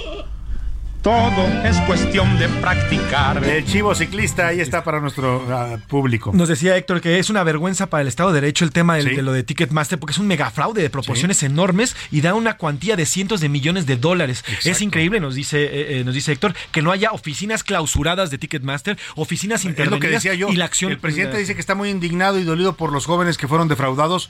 Pues presidente, proceda. Usted tiene el poder y tiene la autoridad para sancionar una empresa que está defraudando a los mexicanos como es Ticketmaster. ¿Qué espera para hacerlo? Pues, sí, ¿no? totalmente. Oye, rápidamente, José Luis, vamos a dar los boletos. Uh -huh. A ver, se llama Navidades en México el espectáculo. Los empieza del 16 eh, al 8 de enero, va a estar presentándose en la esplanada del Castillo de Chapultepec, un escenario más majestuoso. Y los pases que le vamos a dar hoy son cinco pases dobles y uno sencillo para la presentación del 21 de diciembre. Ojo, es miércoles 21 de diciembre para que usted planee su fecha porque son días complicados los días navideños. Y para que usted se vaya a ver este espectáculo del ballet folclórico de Amalia Hernández que recoge toda una tradición de pastorelas, posadas, bailes navideños, villancicos en México. Es un espectáculo maravilloso de verdad con el nivel de calidad internacional que maneja el ballet folclórico de Amalia Hernández, el ballet folclórico de México. Pues le voy a preguntar algo muy sencillo. ¿Cómo se llama la fiesta típica de la Navidad en la tradición mexicana? Es un, una fiesta que se hace donde van los niños y, cantan y reciben dulces. Rapidísimo. 5518 41 51 99. Mándenos su respuesta. Se va a llevar cinco pases dobles para ver Navidades en México con el ballet folclórico de Amalia Hernández y un pase sencillo. Listo, empiecen a marcar. Y vámonos rápidamente, saluditos, José Luis, muy breves. Tenemos más saludos. Hola, bueno, ya empiezan, calma, calma. Ahorita les respondo y los boletos ya empiezan a llegar. lo que no pasa de moda, no, lo que no pasa de moda, lo dicen por acá, es la patita por aquello de la inflación. Ah, sí. Saludos desde que Guadalajara. Era una toda, toda una crítica social, la patita, ¿eh? Hablaba de la carestía y de la inflación. Parece que la hubiera escrito para los tiempos actuales, aunque esa fue canciones de 1930 y tanto. Tenemos un audio, Salvador, que nos mandan eh, nuestros compañeros de Uber. A ver, ¿qué es que dicen? A ver, venga. Un saludo a Salvador y a todo su equipo de Sergio Valenzuela. Ah, Ándale, saludos, saludos, a todos los conductores Sergio. de Uber que nos escuchan todos los días manejando ahí en su en su carro. Muchas gracias por el servicio que nos prestan. También a los taxistas, por supuesto, y a todos los de las demás aplicaciones. ¿eh? Ahí anda Didi, anda este Cabify también, Cabify, Uber, InDrive. Ahí ahora hay muchos sí, servicios sí. De, eh, de, automóviles eh, por aplicación. Muchas gracias, José Luis Sánchez. Gracias, Salvador. Gracias a Laura Mendiola. Vámonos a otros temas importantes. A la una. Con Salvador García Soto. Oíd los ángeles del cielo, gloria al rey que ya nació en la tierra paz y gozo a los que esperan en Dios.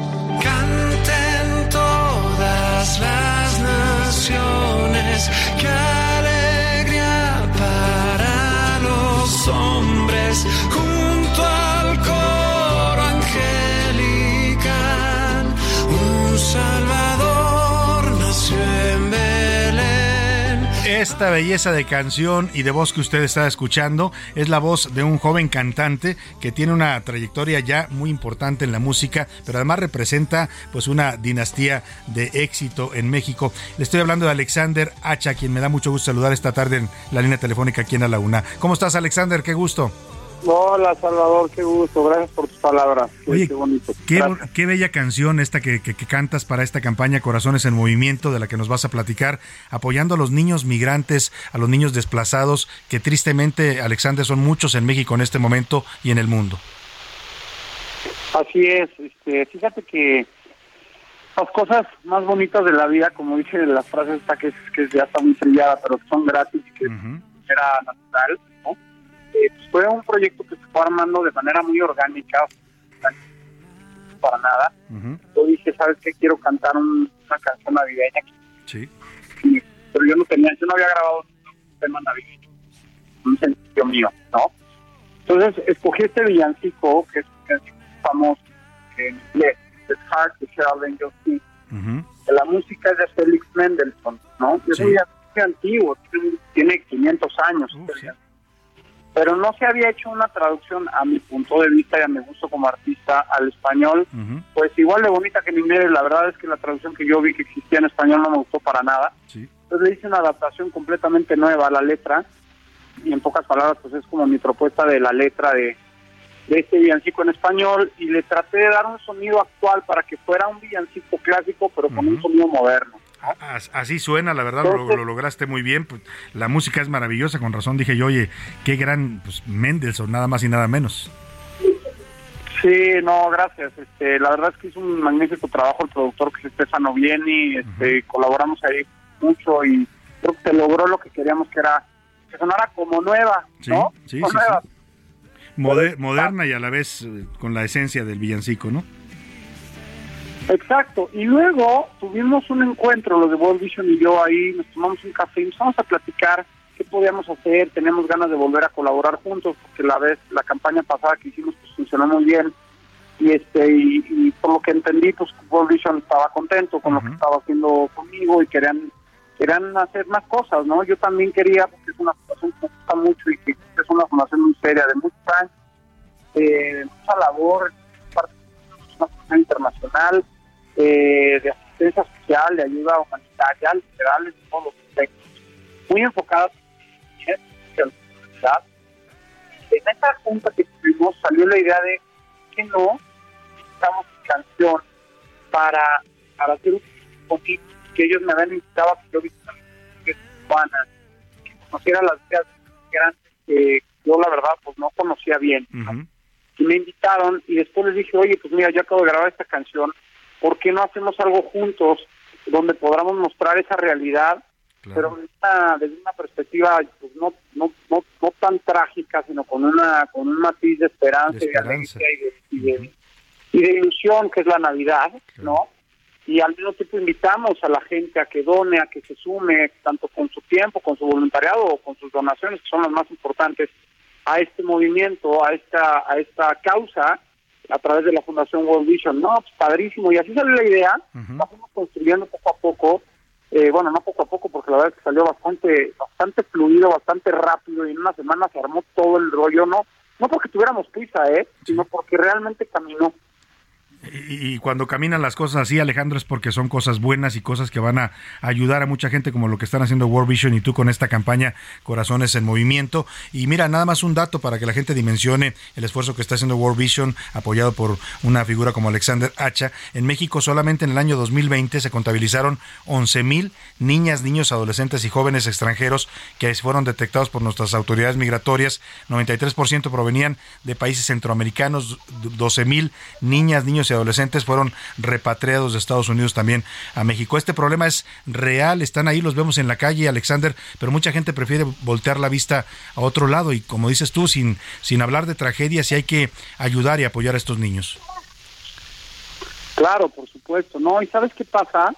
Que también hay muchos migrantes, bueno, el albergue que yo fui en específico, porque hicimos, por supuesto, la visita a los albergues de Tijuana y que fue la invitación que me hicieron y donde se llevó eh, a cabo parte del videoclip que va a salir esta semana. Hicimos un videoclip oficial con la canción y con y con toda esta visita, con todas estas actividades, toda esta experiencia que vivimos con en el albergue y con los niños y las familias en los albergues ahí en Tijuana. Y fíjate que muchos de los de los de los migrantes, ¿quiénes crees que son? No lo vas a creer, son mexicanos que tienen que huir de sus ciudades natales, de sus pueblos, especialmente de Michoacán, por la violencia del narcotráfico. Me, leíste la mente porque pensaba yo, sí, niños centroamericanos, niños que vienen de, distintos países de, América Latina, de África, pero aquí en México tenemos también un problema de desplazamiento. Lo decías tú, Michoacán, yo sé también de casos de familias en Zacatecas que han tenido que huir de sus comunidades por la violencia, a buscar un lugar donde estén seguros. Imagínate tener que irte de tu casa a un albergue donde viven en un albergue muy chiquito, digo, o sea, los albergues no te creas son palacios, ¿eh? No, no, claro. son son lugares, la verdad, este, pues que tienen lo básico y lo necesario para vivir, pero no tienen ningún lujo, ¿no? Entonces, imagínate que te vas ahí con 250 personas y familias, eh, pues un poquito apretados, porque pues hay mucha gente y se les tiene que tratar de dar alojamiento a los más que pueda y compartir espacio y compartir este comida y compartir la mesa y compartir los baños y todo. Tener que dejar tu casa por este problema de la inseguridad que ha estado en aumento, esta situación que se está, pareciera que se está saliendo de control ya, ¿no? Del narcotráfico, donde, donde no es posible, ¿no? No es posible que uno tenga que dejar su lugar, su ciudad, su pueblo, sus raíces, su, su hogar, porque no puedes estar a salvo y porque no tienes seguridad y porque no sabes si sale tu hija y no regresa. ¿no? Sin duda alguna. Es un tema de la mayor gravedad y por eso pues hay que tomar acciones, como bien lo dice Alexander H., como lo están haciendo él y World Vision. La gente que quiera apoyar esta campaña Corazones en Movimiento, esta canción bella que grabaste y que le está dando identidad a esta campaña, Oíd Ángeles Cantar, ¿cómo pueden hacerlo, Alexander? Pues mira, en la página de World Vision está toda la información de cómo se pueden sumar, cómo pueden donar y cómo pueden colaborar. Eh, y cuando salga mi videoclip, también al final del videoclip va a haber un link ahí, va a haber un, enlace para que la gente pueda irse directamente a donar y a, y a contribuir, ¿no? Sin duda alguna. Por lo pronto, la verdad, nuestro reconocimiento a esto que haces, porque habla pues de que eres un artista sensible también a los temas sociales. Eh, tienes todo, decía yo que tú tienes una herencia, pues eh, en ese sentido impecable. Tu padre, Emanuel, también siempre se involucró en este tipo de causas, sobre todo medioambientales, siempre tenía este trabajo que hacía social. Y hay que seguir con eso, Alexander. Esto que decías tú es de la mayor importancia. No hay que ignorar que también hay niños mexicanos desplazados que tienen, que hoy se quedaron sin hogar por la violencia en el país. Por supuesto, Salvador. Gracias por, por el espacio, gracias por el tiempo y pues invito a la gente a, donar, invito a la gente a ayudar en esta fundación que es seria, es real y que las donaciones que hagan sí se van a la gente, sí, sí redundan en, en, en, el bienestar y en, y en hacerle la vida más digna, un poquito más digna a muchas personas, que me consta, yo lo vi con mis propios ojos. Yo fui a los albergues a donde World Vision está metido y donde World Vision está patrocinando y auspiciando y llevándoles agua, llevándoles comida y llevándoles todo y este y los invito a la gente a donar. Y, y la verdad es que eh, pues creo que el peor error que podemos cometer las personas y la razón por la que la verdad el mundo tiene tantas igualdades porque de pronto como que nos encerramos en nuestro mundito y lo único y lo único por lo que luchamos y por lo que nos interesamos es por nuestros propios intereses y nuestro círculo más cercano, ¿no? Como si la vida se limitara a tu familia y a tus cuates. Y la vida no es así, ¿no? Y formamos parte de una sociedad y de un mundo y tenemos que involucrarnos también y estirar un poquito más la mano y enganchar el corazón. Y todo lo que afecte a cualquier otro ser humano nos afecta a todos, porque bien lo dices tú, Alexander Hacha, somos una, una comunidad, una colectividad y tenemos que apoyar a los que lo necesitan y qué mejor que en esta época de sembrina, si usted tiene y puede desprenderse de unos cuantos pesos, lo que usted pueda donar es bien recibido para esta campaña Corazones en Movimiento de World Vision. Le voy a dar rápidamente las páginas para que eh, se contacte con World Vision y ahí le dicen cómo donar, cómo apoyar para... Eh, eh, la manutención de estos albergues y el apoyo a familias y niños que están en estos momentos desplazados de sus lugares de origen. Es eh, www World Vision México, así como suena World de mundo en inglés, visionmexico.org.mx. También están en Facebook como eh, facebook.com diagonal World Vision MX y también en Instagram los puede contactar www.instagram.com diagonal World Vision México diagonal. Alexander Hacha, felicidades por las dos cosas, por esta campaña y este apoyo que estás dando a estos pequeños que lo necesitan y por esta bella canción que vamos a estar escuchando también en esta temporada navideña. No, gracias a ti por el espacio, gracias a World Vision por, por invitarme a, esta colaboración, a este viaje que me cambió la vida, que me abrió los ojos, que me sensibilizó el corazón. Y nada, a toda la gente, feliz Navidad. Eh, anímense, anímense a donar, anímense a, a echar la mano, que además este el que más, el que da, el, o sea, no, no recibe si no das, dijo. Sin duda. Hay que dar. Sin duda. Hay que dar. Hay que dar para poder también recibir. Alexander Hacha, gracias de verdad, un abrazo fuerte. Cuídate, hasta luego. Ahí está este gran cantante, eh, joven cantante que, bueno, pues ah, usted escucha la voz y qué le digo, ¿no? Escucha un poco más de esta canción, bella canción, dice que es de Félix Mendelssohn, se llama Oíd Ángeles Cantar y es una versión que hizo él de este clásico navideño de hace 500 años y que escuche usted de qué maravilla lo hizo.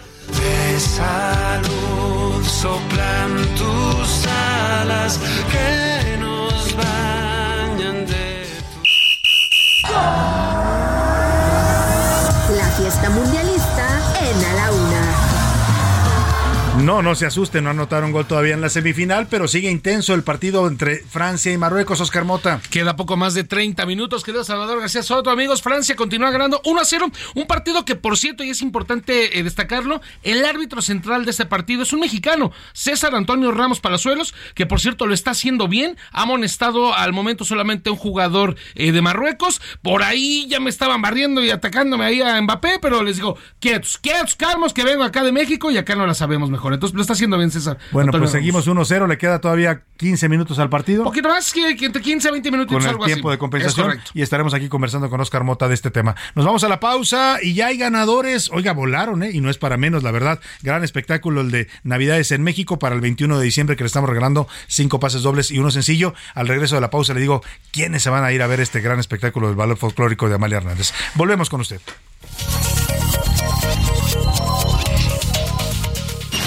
No le cambies. Estás en A la Una con Salvador García Soto. Información útil y análisis puntual. En un momento regresamos. Ya estamos de vuelta en A la Una con Salvador García Soto. Tu compañía diaria al mediodía. Hola, Salvador García Soto. Les platico amigos que ante la urgencia de frenar el cambio climático, reducir la generación de nuevos residuos y cuidar el planeta, ECOSE, Asociación Civil sin fines de lucro, creó cuatro herramientas gratuitas que pueden encontrarse en su página web www.ecose.mx. Estas herramientas ayudan a facilitar el conocimiento sobre el cuidado del medio ambiente entre la población y promover la adecuada disposición de envases y empaques post-consumo para su reciclaje. Dos de ellas nos ayudan a conocer los beneficios ambientales al separar nuestros residuos. Educa Verde, Ecorreto y SER, la calculadora ecológica de reciclaje. Las otras dos nos brindan opciones prácticas para canalizar los envases y empaques reciclables, en lugar de desecharlos con la basura. Se trata de Acopio Móvil y el Directorio Nacional de Acopiadores. Con ellas, ahora es mucho más fácil brindar y recibir educación ambiental y contar con soluciones reales para dar cauce a los residuos que separamos en casa y que pueden ser aprovechados. Gracias. En Soriana, esta Navidad lo damos todo. Lleve el aceite Nutrioli de 850 mililitros a 30 pesos con 150 puntos. O arroz extra precisísimo de 900 gramos a 16.90. Sí, arroz extra precisísimo a 16.90. Soriana, la de todos los mexicanos. A diciembre 14, aplican restricciones. Las primeras creaciones de Francisco Gabilondo Soler surgieron en 1930 al ritmo de tango, danzón y foxtrot. Una de sus primeras obras fue el Foxtrot Monte Carlo. Fue grabada por una orquesta estadounidense de Nueva York. Y fue así como Francisco Gabilondo Soler, Cricri, grabó su primer programa de radio dirigido a los niños el 15 de octubre de 1934 a la 1.15 de la tarde. Y este programa duró nada más 27 años.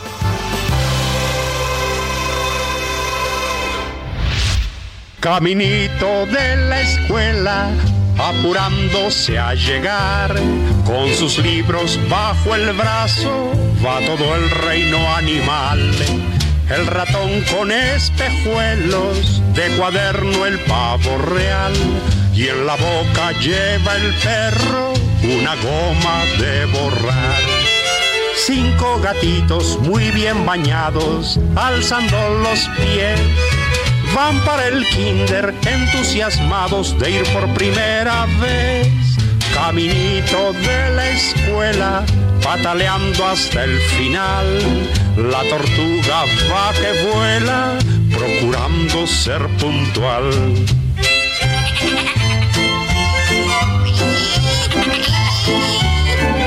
Dos de la tarde con 33 minutos. Estamos regresando de la pausa con este clásico también de Cricri. Siempre la escuchamos cuando es el regreso a clases, ¿no? Porque es la época en la que habla de esta eh, Cricri, que es el regreso, pues el camino a la escuela de los niños. A mí me recuerda mucho la infancia, ¿no? Cuando, ¿se acuerda usted? Si usted es de más o menos de mi generación, se va a acordar. Uno iba a la escuela, se levantaba muy temprano, ¿no? Se acicalaba, lo peinaban sus papás, o se peinaba ya uno cuando estaba más grandecito, le ponían o se ponía el uniforme, desayunaba algo y salía caminando usted con su mochila al hombro eh, o a la espalda solito. Yo caminaba de mi casa a la escuela, que eran como cinco o seis cuadras, pero no, no era de que lo vamos a llevar al niño a la escuela, ¿no? Porque como ahora que todos los padres quieren llevar a sus niños, pues sí, por un tema de seguridad y también de las distancias en las ciudades, pero se hace un caos donde están las escuelas porque son carros y carros y filas que estorban y llegan a estacionarse en doble fila. Bueno, pues eran otros tiempos y de eso cantaba Kirkri en esta canción del caminito de la escuela. Escuchemos un poco más y seguimos más, seguimos con más para usted aquí en la una. Caminito de la escuela, porque quieren aprender. Van todos los animales encantados de volver. El A la una. Con Salvador García Soto. El ojo público. En A la Una tenemos la visión de los temas que te interesan en voz de personajes de la academia, la política y la sociedad. Hoy escuchamos a Luis Farías Mackey en Buscando Sentido. El ojo público. Buenas tardes, Salvador. Quien quiera entender que en política la forma es fondo, solo tiene que ver el batidillo de las reformas A y B y las que le sigan de López Obrador en materia electoral. No es una cuestión de rituales ni de protocolos, tampoco lo es una forma de proceder del viejo PRI. Tiene que ver con lo que Maquiavelo y Aren llamaron virtuosismo. Me explico. La política es discurso y acción y siempre es en público. Es por tanto, entre otros, hiperformativa.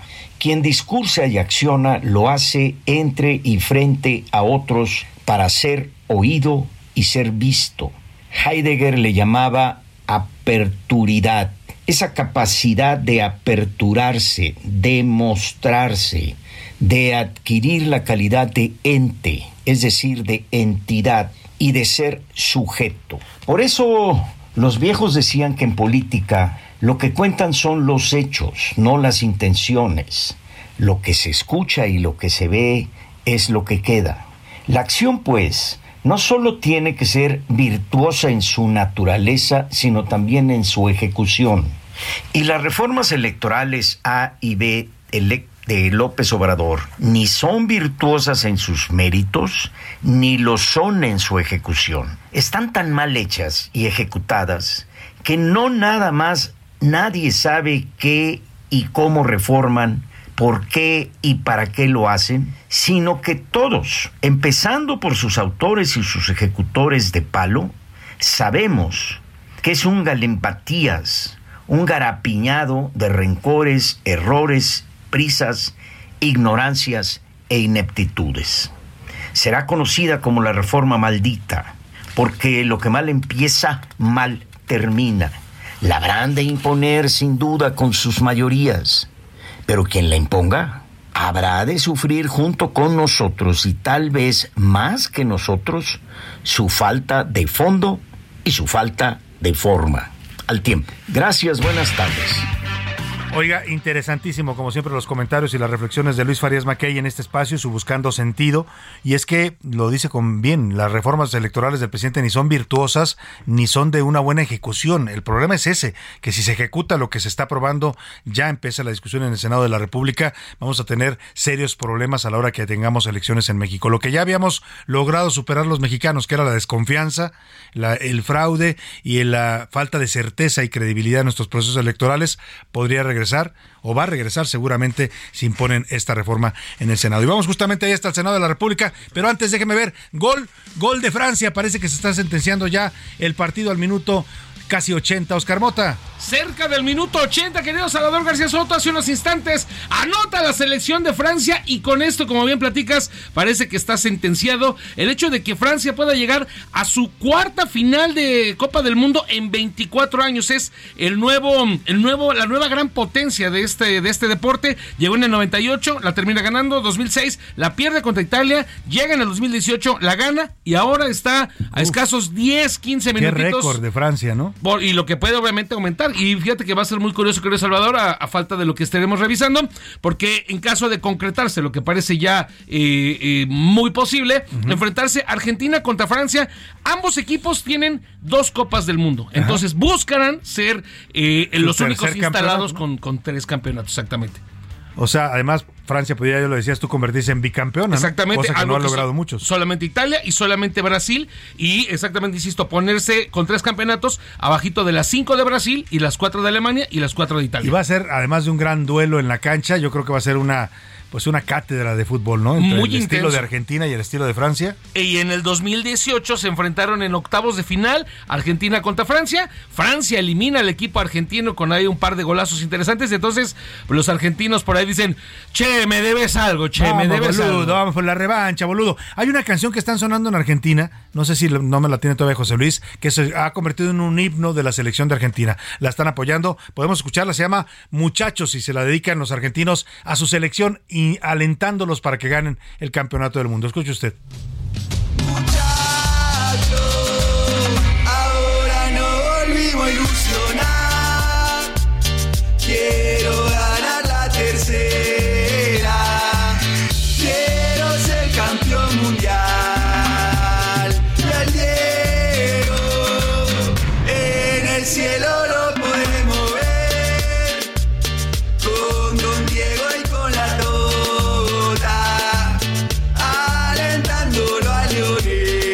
Muchachos, como dice el perro Bermúdez, pero allá en, en Argentina, muchachos, los queremos ver campeones. Apoy- apoyados por el Diego. Apoyados por el Diego, dicen, y por la Lota. ¿Quién es la Lota? Eh, en un momento te comer quieres la nota porque Oye, pero, pero además al ritmo de cumbia argentina, que es muy buena la cumbia Y argentina. obviamente ¿eh? ya cuando se hace una porra, aquí lo que también quiero agregar y aprovechando este audio que nos pones, quiero compartirles esto porque el día de ayer una, una periodista entrevista a Leo Messi, termina obviamente todo el, el partido y le transmite esto que A me ver, parece escuchemos. eh, eh, engloba mucho de lo que está pasando. Lo último que te voy a decir no es una pregunta, sino solamente te quiero decir, se viene una final del mundo y si bien todos queremos ganar la copa, quiero decirte que más allá del resultado, hay algo que no te va a sacar nadie. Atravesaste a cada uno de los argentinos, de verdad te lo digo. No hay nene que no tenga tu remera, que no sea la original, la trucha o la inventada, o la imaginaria, de verdad. Eh, marcaste la vida de todos y es eso que para mí es más grande que cualquier copa del mundo y eso no te lo va a sacar nadie. Es un agradecimiento por un momento de felicidad tan grande que le hiciste vivir a tanta gente que de verdad ojalá te lo lleves en el corazón porque creo que es más importante que una Copa del Mundo eso ya lo tenés. Así que gracias, capitán. Qué buena. Increíble el mensaje. Qué buena eh, frase y reconocimiento y, y bueno, pues lo que están sintiendo los argentinos en este momento. O sea, transmiten, ¿no? todos los argentinos tienen tu playera, todos los niños quieren ser como tú, gracias por lo que nos estás transmitiendo. Y concluir con esto, querido Salvador, eh, no solamente en Argentina, me ha llamado muchísimo la atención la manera en la que eh, comunidades, bueno, países como Bangladesh, como Pakistán, como la propia India, se han volcado en un apoyo ante, eh, ante los argentinos por un detalle muy particular. Me puse a investigar, me puse a leer algunos asuntos, ¿por qué? Y tiene mucho que ver con Maradona. Pero ¿por qué por Maradona? Eh, este, estos países fueron también colonizados por Inglaterra. Entonces a Maradona lo ven como un rebelde, lo ven como un caudillo que se le reveló a la gran potencia. Que luchó por, eh, bueno, Maradona fue un símbolo cuando la guerra de las Malvinas, ¿te acuerdas, no? Lo utilizó el gobierno de, ¿quién, quién era Menem? Carlos Saúl. Sí, no, no, Alfonsín, creo que era Alfonsín, cuando declaran la guerra eh, Argentina contra Inglaterra. Así es. Y él apareció como un símbolo de, de, del gobierno argentino. Y estos países, ¿no? Que, que, están a miles de kilómetros de Argentina, Claro. al momento que le ganan dicen, pues ellos se rebelaron ante la Inglaterra, entonces ellos lo adoptan como su propio caudillo. Está fenomenal esta Bueno, historia. interesantísimo. Gracias, Oscar Hoy Mota. en el día para ganar. Vamos a dejar los temas futboleros. Rapidísimo, la Tota es la madre La de Diego Tota, Armando claro, Maradona. la señora Tota, La que es la mamá. Tota, exactamente. Sí, a- Tota, se sí. refieren a la Tota. Bueno, vámonos hasta el Senado de la República porque ahí está Misael Zavala. Ahí también están a punto de meternos gol, pero a los mexicanos con la democracia. Misael, platícanos, empieza la discusión de esta cuestionada, polémica y peligrosa reforma electoral de López Obrador. Salvador, buenas tardes. Te saludo, saludo también al auditorio. Efectivamente, pues los senadores comenzaron la sesión en el Pleno del Senado con la espada desenvainada. Todos los senadores, tanto de Morena como lo de la oposición, eh, fijaron primero sus posturas.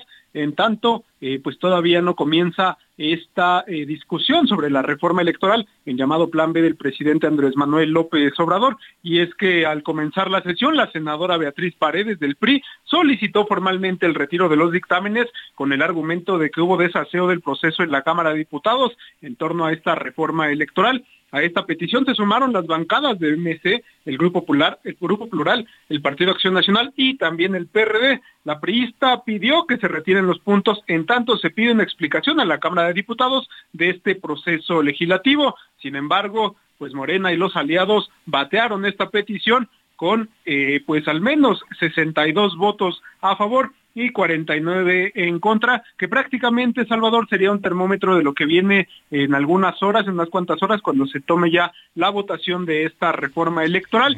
Sin embargo, todavía no comienza, pero ya el senador Germán Martínez anunció que Morena y los aliados también buscan otra vez revivir este punto polémico, el de mantener a la chiquillada, es decir, pues transferir votos de en coaliciones hacia los partidos políticos que tienen menores votos. Esto ya se había retirado en un primer dictamen en comisiones, sin embargo, hasta este momento, de acuerdo al senador Germán Martínez del Grupo Plural, pues eh, Morena y a petición del Verde Ecologista, pues se revive esta otra vez esta eh, este punto que será eh, ya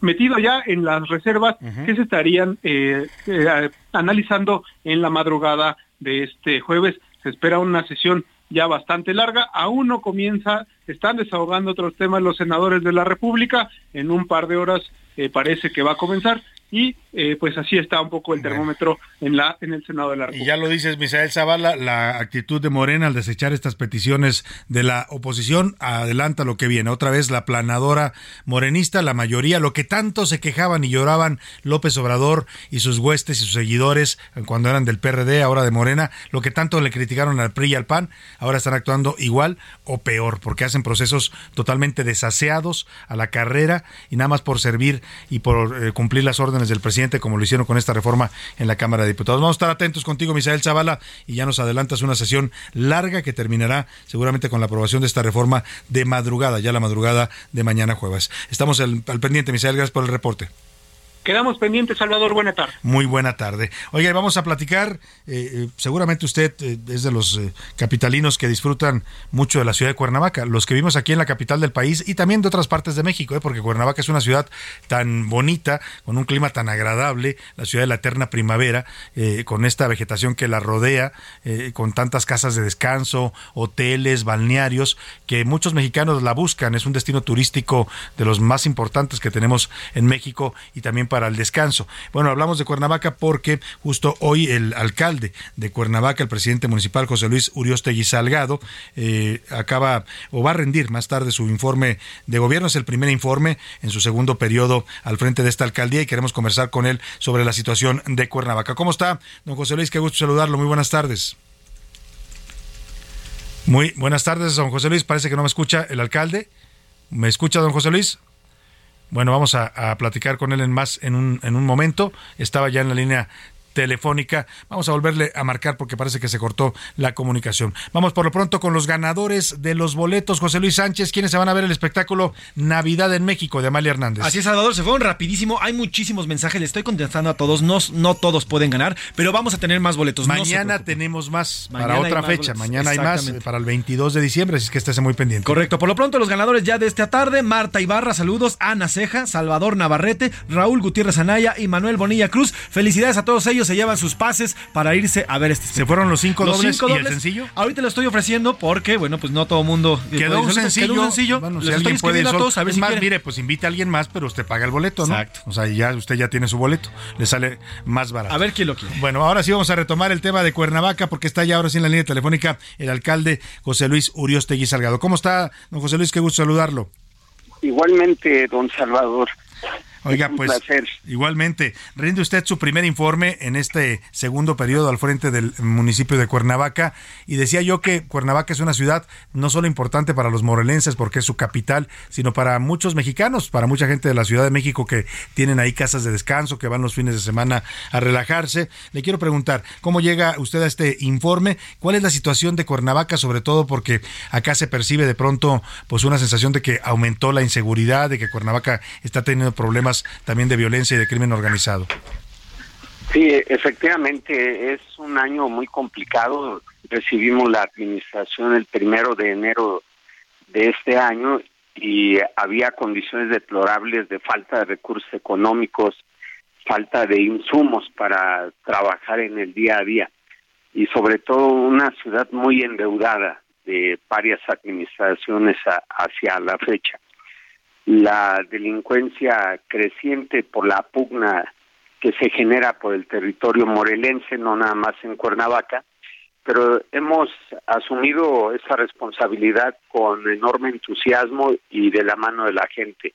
Hoy en el informe habremos de dar datos duros respecto de una disminución en algunos de los delitos de alto impacto, una mejora en la percepción de seguridad de 10 puntos, la recibimos la ciudad en 89 puntos de percepción de inseguridad, hoy estamos en 79 y vamos a seguir trabajando. Usted sabe, porque lo refirió ahorita, que es una ciudad con una imagen nacional e internacional, que también es una caja de resonancia de lo bueno y de lo malo así que trabajamos enfocándonos a, lograr buenos resultados. Ahora, gobernar una ciudad como Cuernavaca es todo un reto para, para quien eh, llega a este cargo. Ya decía usted, heredó una situación lamentable en términos presupuestales y de programas, porque Cuernavaca no solo, no solo el tema de la seguridad, que es uno de los que más impactan a la población y a los visitantes, pero también está esta demanda de servicios, porque es una ciudad que constantemente está recibiendo población nueva y mucha población flotante también. Sí, y eso nos llevó a, priorizar también la inversión en obra pública que cambia la imagen de la ciudad. Durante este año llevamos a cabo la rehabilitación de más de 30 kilómetros de pavimento nuevo, más de 20 kilómetros de bacheo integral y hemos eh, generado también espacios culturales desde Río Mayo hasta Reforma colocando esculturas de artistas reconocidos que nos han sido donadas, como el maestro Víctor Manuel Contreras, el escultor de la Paloma de la Paz, la maestra Miriam Pérez, escultora del Carro del Sol, o el maestro Carlos Piñar con la escultura Hermandad. Vamos, eh, no solo, como bien lo refiere, tenemos que apostarle a mejorar los servicios, sino a generar una imagen de ciudad de vanguardia, cálida y segura. Claro, porque por, por, eso va la gente a Cuernavaca a descansar, a pasar ahí su fin de semana, sus vacaciones. Ahora, eh, eh, el reto de una ciudad como Cuernavaca que está recibiendo constantemente visitantes, turismo, gente que se va a vivir allá, que compra casas y se muda, eh, es también el medio ambiente. La fama que tiene Cuernavaca y por lo que la gente la busca es por su clima tan agradable, pero también un crecimiento urbano tan desproporcionado como el que ha tenido en los últimos años, pues empieza a poner en riesgo todo el ecosistema. ¿Qué hace el ayuntamiento en ese sentido, Cuernavaca, para tratar de mantener este equilibrio entre una ciudad sí moderna, sí con servicios urbanos adecuados, pero también pues que mantenga lo que le ha dado fama, que es su clima y su, su vegetación? Sí, la ciudad de la eterna primavera, como la bautizó el varón Alexander von Humboldt hace 200 años, y que todavía guarda ese sabor. Nosotros estamos buscando una reforestación urbana con árboles nativos y si es posible algunos endémicos, eh, los espacios verdes. Cuernavaca es una de las ciudades con mayor población arbórea en el país, pero mucha de esta está adentro de las casas particulares y poca en los espacios públicos. Tuvimos un problema de una plaga en los ficus que ha, ha estado ocasionando que se sequen decenas de estos ejemplares. Debemos reemplazarlos con árboles igual de buen tamaño, pero de bajo costo en el mantenimiento.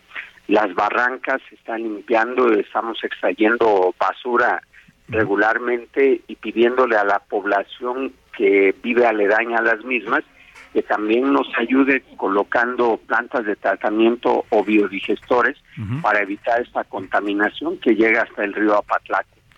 Claro, pues todo un reto eh, eh, gobernar esta ciudad. Estaremos atentos hoy a su informe. Entiendo que lo rinde hoy por la tarde ante el eh, Cabildo y ante los cuernavaquenses. Y pues le agradecemos el poder conversar con usted. Estaremos, por supuesto, pendientes de este primer informe y de esta actividad ahí en Cuernavaca.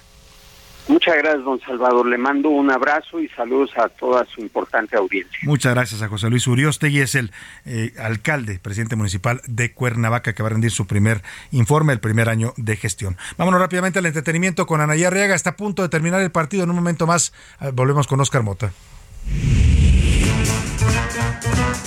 El entretenimiento con Anaí Arriaga.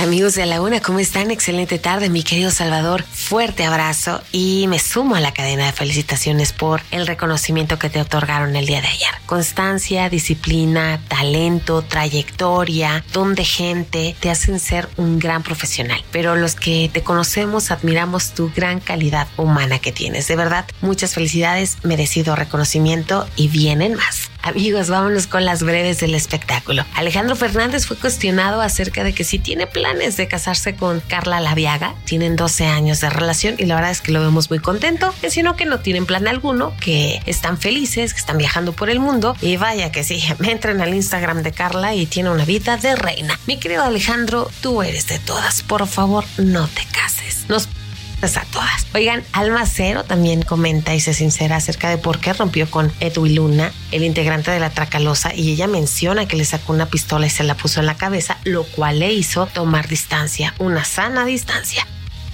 Bueno, una sana distancia. Tiempo, Anaya Rega, gracias por tus felicitaciones y muchas gracias siempre por traernos las noticias del entretenimiento. Oscar Mota está ya concluyendo, agonizando el partido Francia-Marruecos y está todo decidido. Francia contra Argentina en la final de la vigésima segunda edición de la Copa del Mundo Qatar 2022 y en este caso eh, Francia se convierte desde Brasil en el primer equipo en llegar a una final de manera consecutiva. Y yo quiero ver esa final. ¿eh? Va, a estar bueno, domingo a las 9 de la mañana. 9 de la mañana, pues buena hora para despertarse temprano el domingo y ver esta final de fútbol si a usted le gusta, por supuesto, este deporte. Nos despedimos de usted. A nombre de todo este equipo le doy las gracias, le agradezco que nos haya acompañado. Lo dejo con Adriana Delgado y de Dedo en la Llaga y todo lo esperamos aquí mañana a la una. Excelente tarde, provecho.